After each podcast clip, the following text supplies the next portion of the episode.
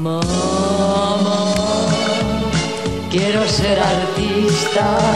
Oh, mamá. Bien. Ser Hola. Buenos días a todos. De repente Buenos tenemos- días. Tenemos mucho público. Nosotros somos Frivoliza y Vencerás. Somos un grupo de cinco amigos que de toda la vida, además. Bueno, yo soy Andrea, para el que no me conozca. ¿Tú quién eres? Yo soy Yoko Ono en el MoMA. ¿Y tu nombre original? Vengo a criticar, no vengo a decir mi nombre. Bien. Álvaro, ¿qué tal? Buenos días. Gracias, Andrea. Señoritas, ¿quiénes son ustedes? Yo soy Marta. Yo soy Marta también. Esta es la línea, Y ¿vale? juntas son las Martis. Las Martis. Wow. ¿Y usted, caballero? Marina Abramovic.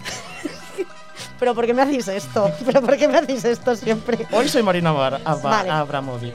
Hoy el podcast va a ir de arte y se llama Arte o Desastre. Voy a abrir con una pregunta para todos vosotros, que es ¿qué es el arte, chicos? Bueno, yo creo que deberían empezar a contestar los que han estudiado algo de arte, es decir, todos los de esta mesa menos yo.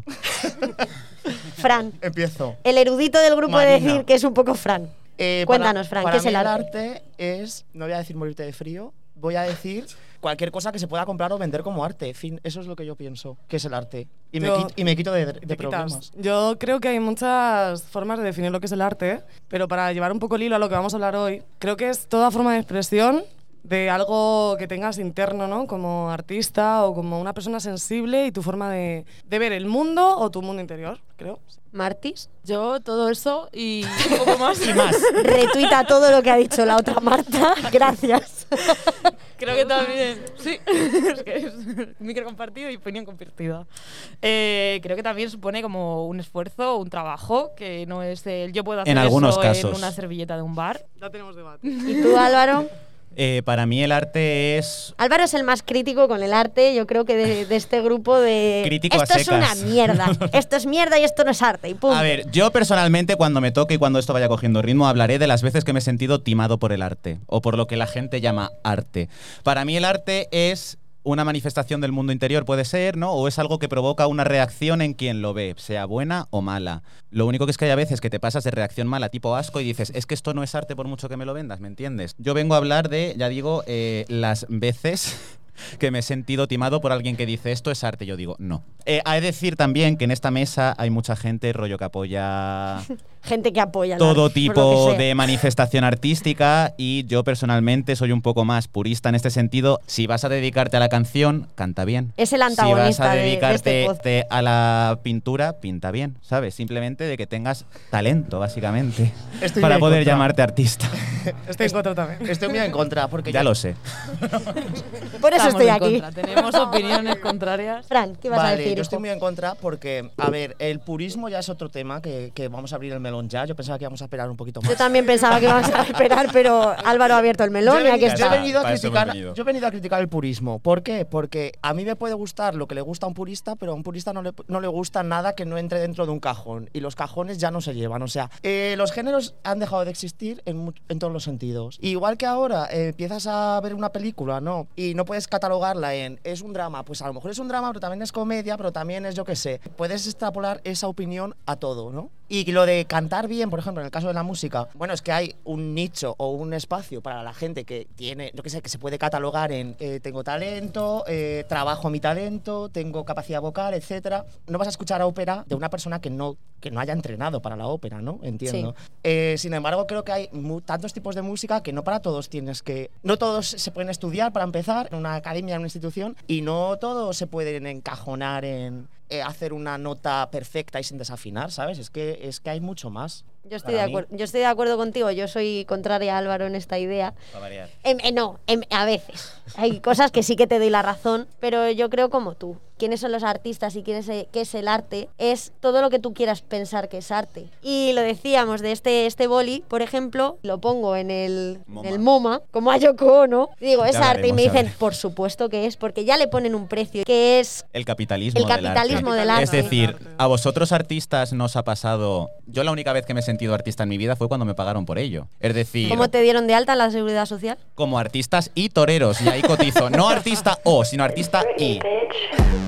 Pero bueno, el caso es que hubo una vez que en cierto restaurante me pusieron a tocar el piano y me pagaron las horas que estuve tocando el piano. Y en ese momento me sentí pianista porque se había reconocido mi talento mediante el dinero. Entonces, una vez que el arte entra en el negocio de algo que mueve dinero, ya no va a ser tan puro o, ya no va a ser simplemente el interés del arte por el arte, como podían ser los mecenas, ¿sabes? Sino que ahora va otra cosa. Es como nosotros, personas poderosas y con dinero, decidimos que este personaje en concreto sí es un artista artista y este no. Exacto. Lo que quería decir es, eh, hay muchos artistas que por academias han sido criticados y desechados de primeras y ya no solo gente de nuestra época, ¿no? Que por decir Bueno, algo- Hitler fue desechado en la... Escuela de arquitectores, digo arquitectos. Y bueno, oye, mira, ¿cómo, cómo habría cambiado el Claro, mundo, no? ¿qué habría Si pasado? se ¿Qué habría pasado? su visión del arte, ¿verdad? Claro, si no hubiese habido Eh, unos cánones establecidos. ¿qué habría pasado con ese señor? Quiero decir que hay muchos artistas que por los cánones de academias o por la época en la que estamos o la concepción de todo Eh, son desechados y luego con el tiempo, con una constancia y con una y viendo el arte no como una necesidad de comer porque ya han sido rechazados y no han monetizado su arte, siguen siendo artistas, ¿no? De alguna manera, sin la necesidad de ser pagados por ello y con la frustración además de que, de que su arte, ¿no? O su... Sí, lo que ellos están expresando no gusta. Sí. Y ha pasado con todos los movimientos. Calado, Sí, ¿no? El impresionismo. Eh, exacto. Verdaderamente. Entonces, vamos a dejarnos un poco de, de lado lo que decía Fran. Está bien, eh, es bonito o es feo. Bueno, bueno, es que dentro de todo eso, eh, verdaderamente el, el artista está buscando que algo sea bonito o feo. Movernos en estos patrones de A y B. Hmm. Yo creo, Porque que yo creo, Álvaro, que eso con- te limita. Ya está. En ese sentido, eh, creo que hay muchos artistas eh, que ahora se consideran maestros, etcétera, maestros, eso también está cambiando. Creo que ahora, o sea, murieron arruinados, ¿sabes? O, o sin tal. Entonces, creo que ahora eh, estamos en un punto muy interesante, no sé si compartiréis opinión conmigo, eh, en el que se está un poquito democratizando por, gracias a redes sociales, gracias a tal. De hecho, este espacio eh, se ha movido mucho por redes sociales, o sea, Sí. quiero decir, much- la mayoría de personas nos, nos hemos enterado gracias a Instagram, gracias a tal. Y creo que gracias a eso, a, a día de hoy, muchísimas personas que, que igual son lo que se puede considerar baja cultura o contracultura, están eh, siendo expuestas a muchísima gente y es esa gente, somos nosotros los que les estamos dando un reconocimiento en vida, ¿no? Y, y me parece súper interesante porque igual dentro de 100 años estamos hablando de Bad Gyal o de es la que te lo juro, te iba a decir, estás hablando de Gyal, es que en tu discurso Sí. veo a Bad Gyal. Claro, estamos hablando y se considera como un exponente importante en la música de ahora, dentro de un tiempo, pero es que gracias a, a- a Spotify, gracias a, a que podemos entrar eh, en los servicios de streaming, se la está reconociendo. Esa chica está viviendo de eso, ¿no? Entonces creo que Esto, ya. esto lo ya- que significa, además, o sea, aparte de lo que estás diciendo, creo que hay que tener esto en cuenta siempre por cómo está llegándonos el arte a día de hoy, que es muy diferente a cómo llegaba en la época purista, ¿no? Claro. Eso es el medio en el que te llega. Ya ha habido un cambio Ya, de ya paradigma. cambia, ¿no? O sea, ya entonces eh, la- a la hora de juzgar o de, ¿no? de, de exponerte tú y exponer la obra es diferente todo. ¿Sabes a quién reconoció el público como artista y las redes sociales y tal? Verás. En el 2008 con Rodolfo el Chiquilicuatre cuando nos representó en Eurovisión. No ¿sabes? saques Nos pareció- sí, lo estoy tema, sacando porque ¿no? nos pareció Vale. muy buena idea al pueblo No pasa llevar a esa persona No, como el artista que nos supera. iba a representar ese año en Eurovisión. Eh, recuerdo, el Chiqui Chiqui mola mogollón. Si no lo valoras poco, aquí no hay contrato, ya veo el brillo en tus ojos. Cuando yo te bailo, sé que tú te vuelves loco. Igualito, igualito. Es para que se te Chiqui pase, solo Sí, para que se te pase. Cuando en lugar de una academia se deja el criterio este al el ciudadano de a pie, pueden pasar cosas maravillosas y pueden pasar desastres. Pero es que eso es como elitista. Eso es una concepción del arte súper elitista Vale, ¿quién y nada favor de este democratizado. es que yo creo que no es que estamos a favor de Chiquilicuatres. Yo creo que es de la idea de que una persona así se le pueda considerar artista. ¿Qué narices? Claro que sí. Venga, Claro, hombre. claro. no, que sí. vamos a ver, también estamos hablando de Eurovisión. O sea, claro. Fran, no te metas con Álvaro. No, nadie se mete con Eurovisión, pero, pero bueno, Eurovisión es Eurovisión. Es muy ¿no? O sea, 2010. A Yoko Ono la invitan al MoMA a cantar, por decir algo. La obra se llama Pieza de voz para soprano. He hecho una investigación exhaustiva, ¿vale? Y ella dice, esta obra se inspira en la cultura japonesa donde las mujeres son calladas y sumisas. Es un grito que parte desde el dolor del parto versus la liberación, ¿ok? El concepto cojonudo. Esto fue la actuación del MoMA. Basta. En el minuto 2.17 de este vídeo sale como la gente sale como la gente aplaude.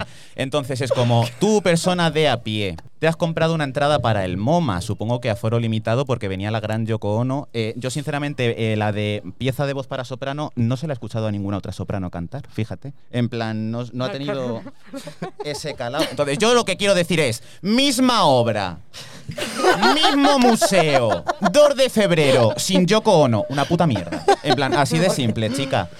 Ya Pero, está. pero entonces. Esa fue una de las veces que me sentí timado por el arte. Pero, de decir, habrá no. gente que sí, estás en el MoMA, Museo de Arte Contemporáneo de Nueva York, Ah, berreando. señora, Contextualiza. contextualiza. ¿De dónde viene ella? Pero si te estoy diciendo, Pero si te estoy es diciendo que- hasta, hasta el, hasta No, el pero concepto de ¿qué- la obra que presentó. ¿Qué movidote vivió esta señora? Si estaba toda la él. ¿vale? Va a pillar por todos los a los lados. La Yoko venía de, de cositas que Claro, tú y yo claro. no hemos vivido, de una movida hippie, cositas así. Creo Son que se puede que hablar de esto, baja cultura, supercultura, lo que quieras. Yo, personalmente, repito, sin ser nada de eso, no lo considero arte. Pero no lo consideras arte porque tampoco tienes unos referentes. Creo que lo importante aquí es que hay una intención. O sea, sabes que no. Sí. Que también podemos encontrar el, el arte ready-made. No tienen sí una, bueno, tiene una intención, ¿sabes? De transformar un objeto cotidiano en arte. Pero aquí hay una intención. Y si conoces esa intención, ese, esa molestia que te causa, ese sonido, ese chillido, precisamente incomoda, ¿no? Esa es la intención, Y, la intención detrás de ello está el incomodar. Por, por- Pero eso lo sabes tú. Eh, ¿Me lo acabas de leer? No, no, no, no, no, no es incomodar,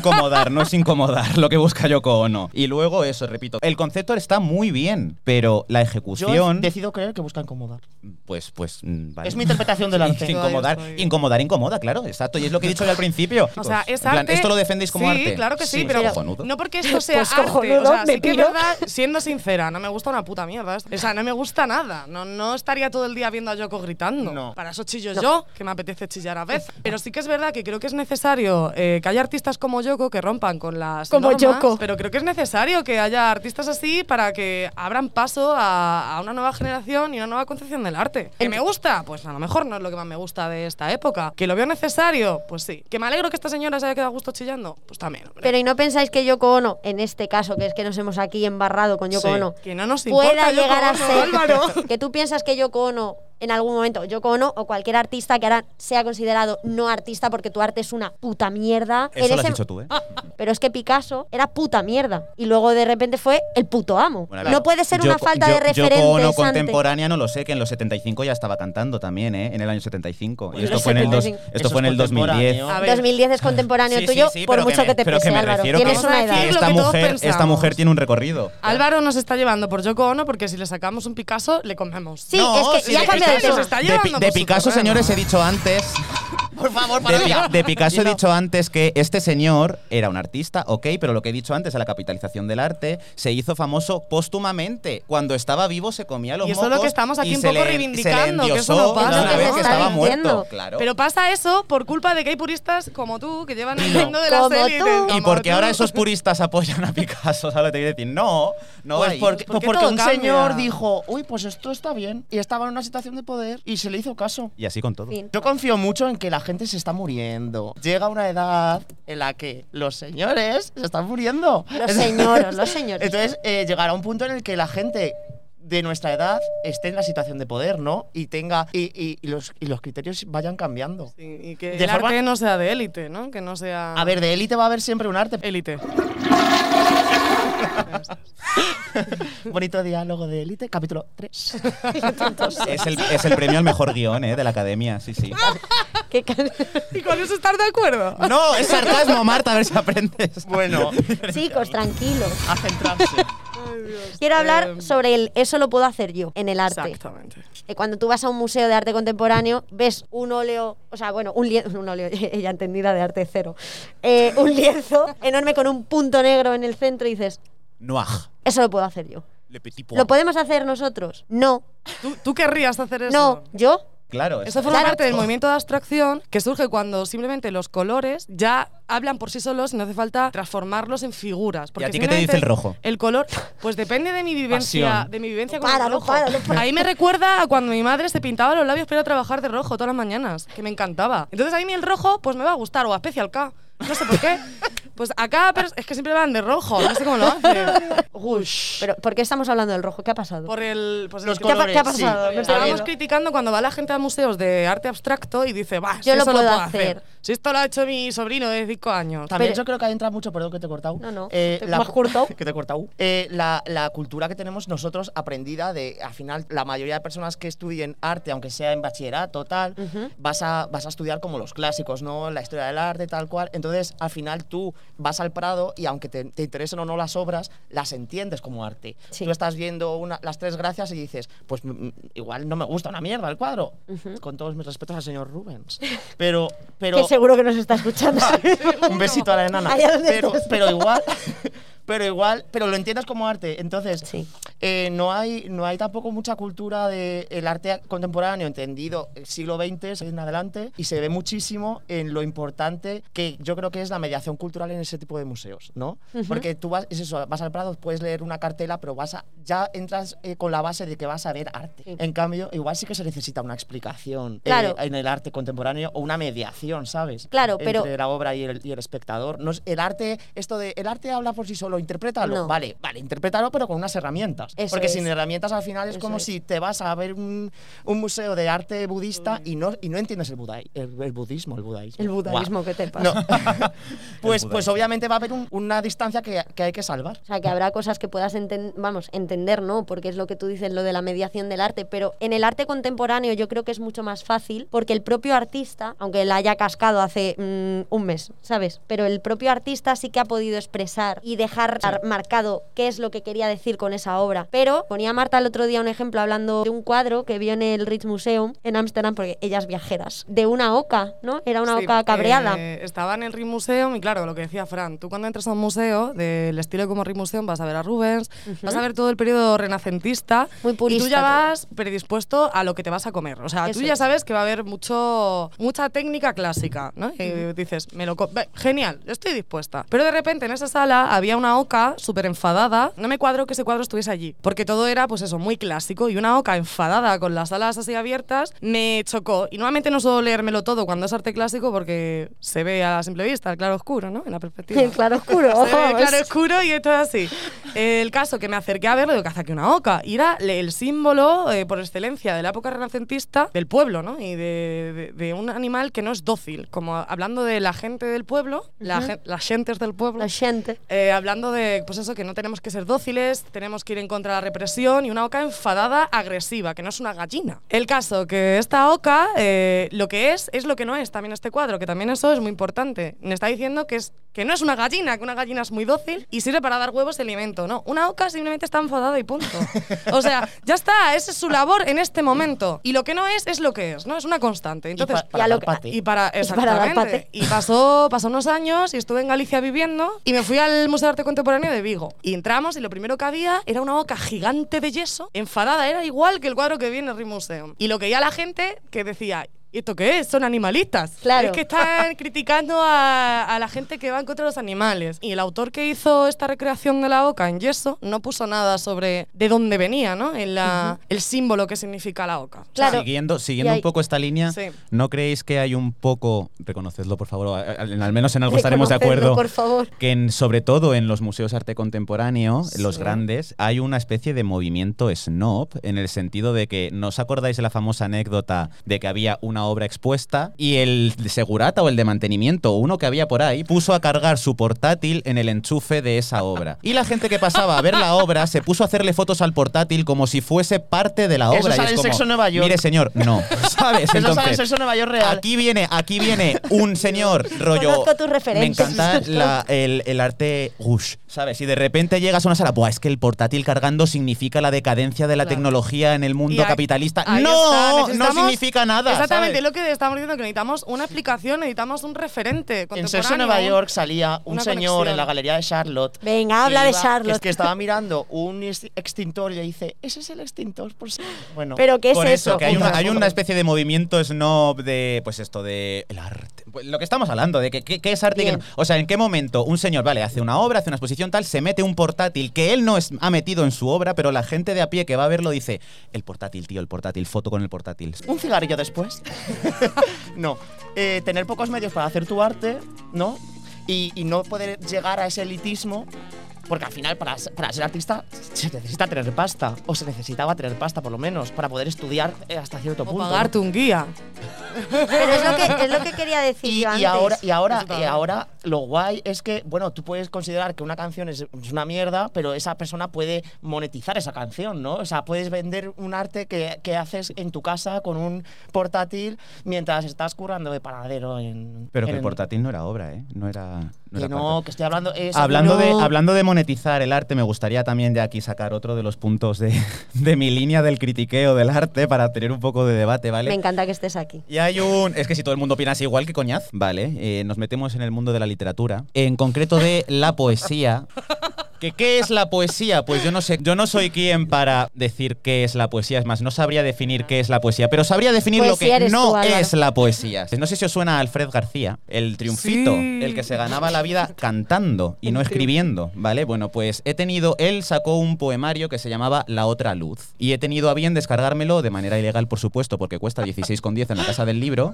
Y ahora os diré por qué ha sido una de las veces que me he sentido timado por el arte. O sea, hay una editorial que ha publicado un poemario de este señor que tiene grandes obras como. es que vais a flipar. Se titula El sexo y las promesas fugaces. Pinta bien. Vale, pues ahora mira el cuerpo. Es. No te amo, no te amo, no te amo. Te odio, te odio, te odio. No te amo, no te amo, no te amo. Te gusta. Te odio. ¿Os gusta esa, Alfred? Te odio, te odio, te odio. Otra vez, por si no se ha quedado claro. No te amo, no te amo, no te amo. Te odio, te odio, te te odio, odio. te odio. Y la última estrofa, gracias a Dios. No te amo, no te amo, no te amo. Fóllame. Bien. Bueno, Oye, te sabes, te sabes el poema de Alfred son- García y no es francés. Otro, otro que se llama poético. Y ¿Nos dice, los vas a leer todos? No No, los- solo no estos dos. Solo estos dos para, que, para justificar que cuesta 16,10. Poético. ¿Sabes qué? ¿Qué? No lo sé. Y una foto de Aitana. Que es como, vamos a ver. Entonces, a esta gente, a esta gente, esto, señores, no es poesía. En plan, Vale. esta gente. Entiendo Oye, que. Es un que, momento, un ¿qué, ¿qué momento, le por favor, dices un tú ahora? ¿Qué le dices tú Alfred? ¿Cómo le quitas la razón? Alfred se hizo famoso por el programa Operación Triunfo, se dedicaba a cantar, quedó penúltimo en Eurovisión y gracias a este fenómeno de fans de carpetas, de repente una editorial decide publicar su libro. Esta generación a mí me gusta llamarlos poetas del enter, que son personas muy empoderadas que creen que sus poemas merecen ser leídos por miles de personas, que tienen una métrica digna del siglo de oro español, consistente generalmente en tres palabras, enter, dos palabras, enter, varios espacios, enter, un monosílabo, Ay, punto sí, y sí, decir, sí, vanguardia. ¿sabes? Y es como... que- Cari, no. Em, Esta gente sí que es cierto que a lo mejor puedes escribir en prosa, pero te das cuenta que es que tu texto, tu relato corto son cuatro líneas. Entonces, ¿cómo haces un libro de 138 páginas? Pues cogiendo la prosa y donde mejor te venga, enter. Enter. Puedes ¿sabes? hacerlo aquí, si Entonces, quieres. vamos, Sí, ¿eh? vale, Venga, vamos, vamos a hacer, hacer una, Vamos a hacer uno, espera. Tú, Venga. yo, café, tus tetas. Cojonudo, tía, bestseller, bestseller. Eso lo he leído. O sea, eso lo he leído y lo he sí, sí, escuchado. En una entrevista que le hizo la caja de Si música está a aquí este el artista señor- que escribió eso, lo sentimos Hostia, hostia. muchísimo. Que no lo sé, que fue en el Inter. tus tetas. ¿De Enter o de Inter? En Lo plan, mismo es. Antes, antes eh, se hizo una entrevista, le hicieron una entrevista a Alfred García y le preguntaron, ¿cómo definirías tu libro? Él dijo, ojo, cuidado. El libro es una isla virgen, una ciudad romana debajo de Girona. Querido Alfred, ¿sabes lo que hay en la ciudad romana debajo de Girona? Escombros y cicuta. Repito, esto no es poesía.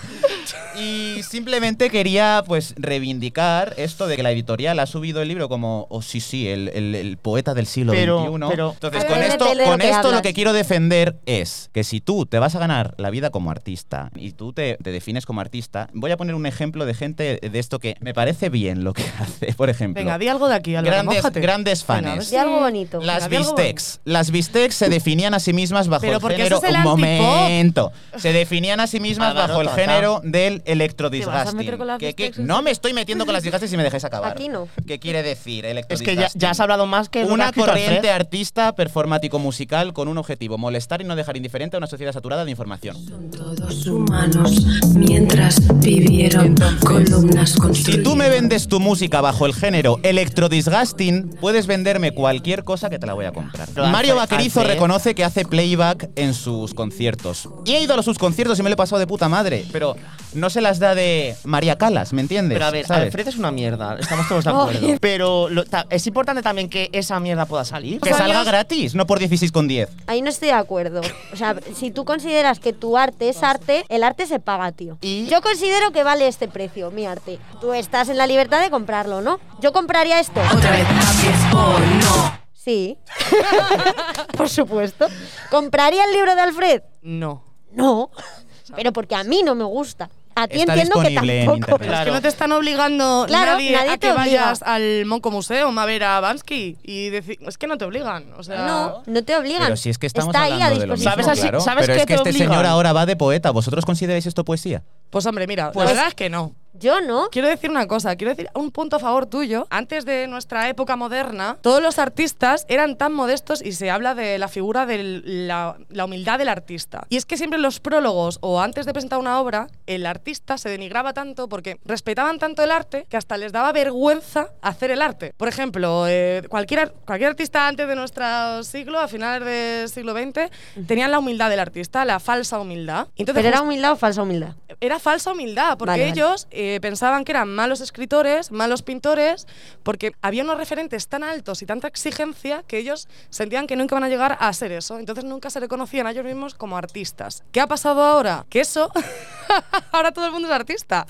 Entonces entiendo que Álvaro, Aquí estamos nosotros. Álvaro, eso. eh, gente como Álvaro y como mi madre y mi abuela, Que beben Bitter Cash, seguro. Ay. entiendo, entiendo este punto que a mí me pasa a veces porque he leído, o sea, cuando lees algo, hay una justificación de este arte. Hay una humildad y decir, he intentado hacerlo lo mejor que podía, Sí. ¿verdad? No soy súper bueno, no sé qué, soy artista, no. Es que hay escritores que no se han considerado escritores a ellos mismos, incluso haciendo bestsellers. Yo le doy la razón a las bistecs siempre. Gracias, gracias. Electro disgusting. No, pero por ejemplo, sobre esto mm, está el caso de Alaska. Alaska, el otro día vimos de casualidad una De entrevista. casualidad, estuvimos dos horas viendo cosas de Alaska. Esperando un segundo. Y- ¿Vais a criticar a Alaska? No, Ah, no, vale, no, bien. no, entonces no. seguid hablando.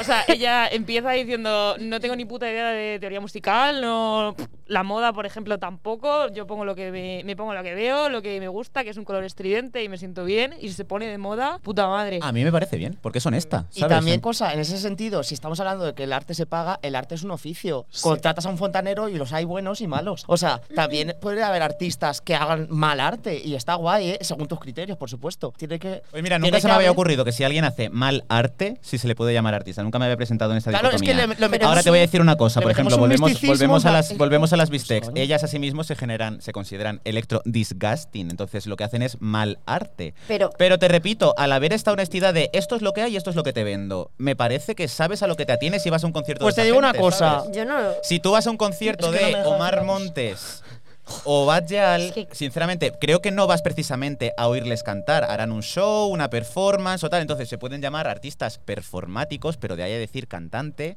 creo que hay una línea. ¿sabes lo que te- Performáticos. Pero en este caso, por ejemplo, o sea, las bistecs serían como para ti y los poetas del Enter, para nuestros padres, a lo mejor. Ellos Sí. piensan ir a un concierto o música Con la armónica. repito, con la diferencia de que tú vas a un concierto de las Bistecs, sabes que es género Claro. electro disgusting, pero si vas a un festival de poesía, cosa que ha pasado y de repente dicen, y el semen por sus muslos.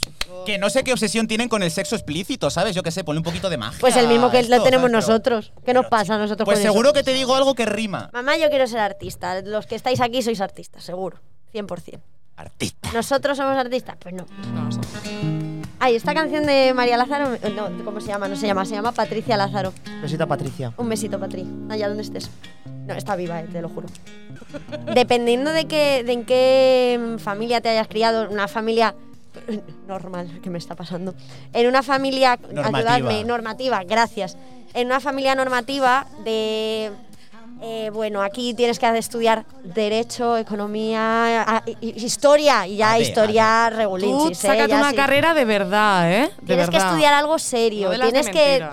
O qué quieres, Eh, mamá, quiero ser artista. Eh, ya, y, y- y a qué te va, y qué vas a estudiar? Soy cantante. Ay, ¿y Mamá, qué haces? ¿Y qué, y a qué- y qué- exactamente, pero ¿en qué trabajas?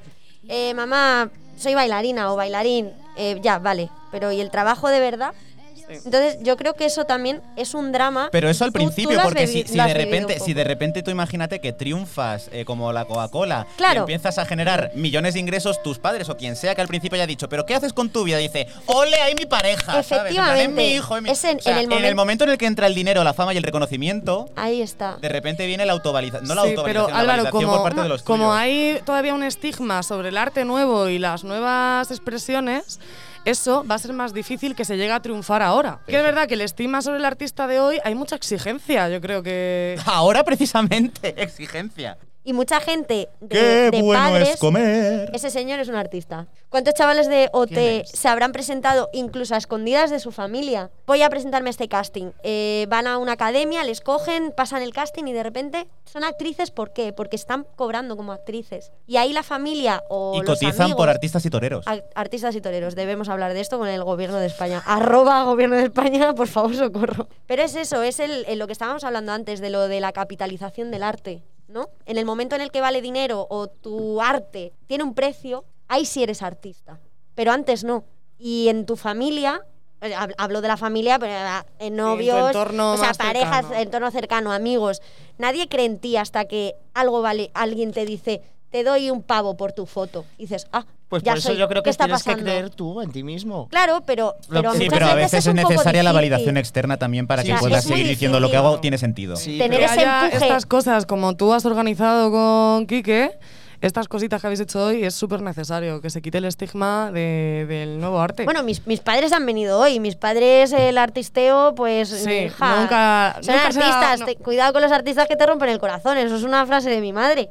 No, pero sí, yo creo que estas cosas ayudan a, a visibilizar que en general, pues eso, que hay que apoyar el arte y que tienes que creer tú en ello, pero que también necesitas un empuje. Sí. muchas veces. Y creo que aquí a todos nos ha pasado. Bueno, Fran lleva pintando toda su vida, que has tenido una, una formación eh, en cuanto a pintura. Ibas a clase de pintura y yo iba a inglés arriba, fin. Fui a Bellas Artes, fue una mala experiencia, no la Fue- recomiendo. eh, bueno, fue a Bellas Artes tres días y volvió a Toledo y me dijo, me estoy yendo. Digo, vale, no me gusta Bellas Muy Artes. malo, un 3. Toda la vida diciendo, eh, quiero estudiar cuando tenga 18, vayamos a la universidad, voy a estudiar Bellas Artes. Muy bien, Fran, claro que sí, vales, por supuesto que vales, Dios. Eres la persona que mejor dibuja en este planeta. Tres días después, Andrea, me voy a Toledo, no quiero estar más aquí. eh, No, no, no, no. Puedo hacer una punta de este. Creo que las artes liberales, a día de hoy, apostar por ellas, igual que las humanidades, las artes liberales, a día de hoy, elegir ese camino es elegir el camino no normativo y hay que ser valiente. Es elegir el camino diferente, ir a contracorriente y, claro, va a haber cosas con las que te tienes que enfrentar que la gente normativa, que no lo digo despectivamente, ¿no? Porque, Pues una de un derecho, un Sí. magisterio, ¿no? Lo que estamos todos acostumbrados, se van a enfrentar a una serie de, de, mm, de cosas que nosotros, los que elegimos el otro camino, no. Y vosotros. Si estuviera nadie, me pasaría otras cosas con respecto a esa vida. Pues a lo mejor se me rompe la Y calculadora. uno de los no sé lo hace- problemas. no sé lo que claro. hacen los de AD. lo No, yo tampoco. Pero uno de los problemas, uno de los problemas de elegir el camino normativo y las artes liberales es esto, personas, pues eso, enfrentarte a, a alguien que te diga que es la concepción del arte, a que tu familia te diga, uff, artista, ¿no? Y que haya un estigma negativo y que parece que todo se te pone en contra. Pero bueno, qué maravilloso estar aquí. Solo quería decir eso. Sí. Yo también quiero criticar a Pío Baroja. ¿Qué vas a hablar de A Pío Baroja ¿Qué y el árbol de la ciencia. Gracias. Tenemos que ir, Me parece fatal. pues, Te- yo pensaba que Pío Baroja y se acaba, porque chicos. ya Yo quería decir eso, Es- Pío Baroja mal. Esto ya se está Pío. Baroja y Alfred creo que son la misma persona. Yo he venido aquí a hablar Espera- del espera libro un segundo. No sois ceros Esto se tiene que ¿eh? acabar ya. Lo último que quieres hablar aquí es Pío Baroja. Literalmente quiero decir, Pío Baroja y Alfred García son la misma persona. Sí. Son Hitler. Vale, me parece estupendo. Y ya está. Pues, pues perfecto. ¿Queréis hacer alguna puntualización más? Porque tenemos que acabar. Que eres la mejor. Esto es maravilloso. Que te quiero, que gente te quiero. Quiero hacer la puntualización de que he estado aquí. Gracias, Martis. Has sido la mejor colaboradora de este programa que he tenido en la vida. Y que muchas gracias por este espacio. Gracias. Gracias a vosotros por ayudarme a hacer todo. Gracias a, la organización del evento. Eh, sí, sí, eh, sí. No sé aunque me haya sí. metido con todos lo que he podido, eh, he de decir que eh, actividades como estas en una ciudad como Toledo, que Toledo precisamente vive del turismo de su arte medieval, Álvaro recogiendo esté, esté organizando arte coetáneo que no contemporáneo. En plan. En un castillo encima. Claro, claro, me parece súper necesario, nuevo, eh, venía sin expectativa alguna y ha superado todas. En plan, Sí. que haya tanta gente. Te lo juro, ¿eh? Sí, sí. Te Eh, creo, te creo. Así te que mm, me alegro mucho, doy la enhorabuena a la organización y doy las gracias a los que han estado aquí durante 45 minutos escuchando. Vale. Pues muchas gracias, Que no, chicos, por ayudarme y estar Frigoliza aquí y vencerás. Un beso. Bueno, chicos, un besito.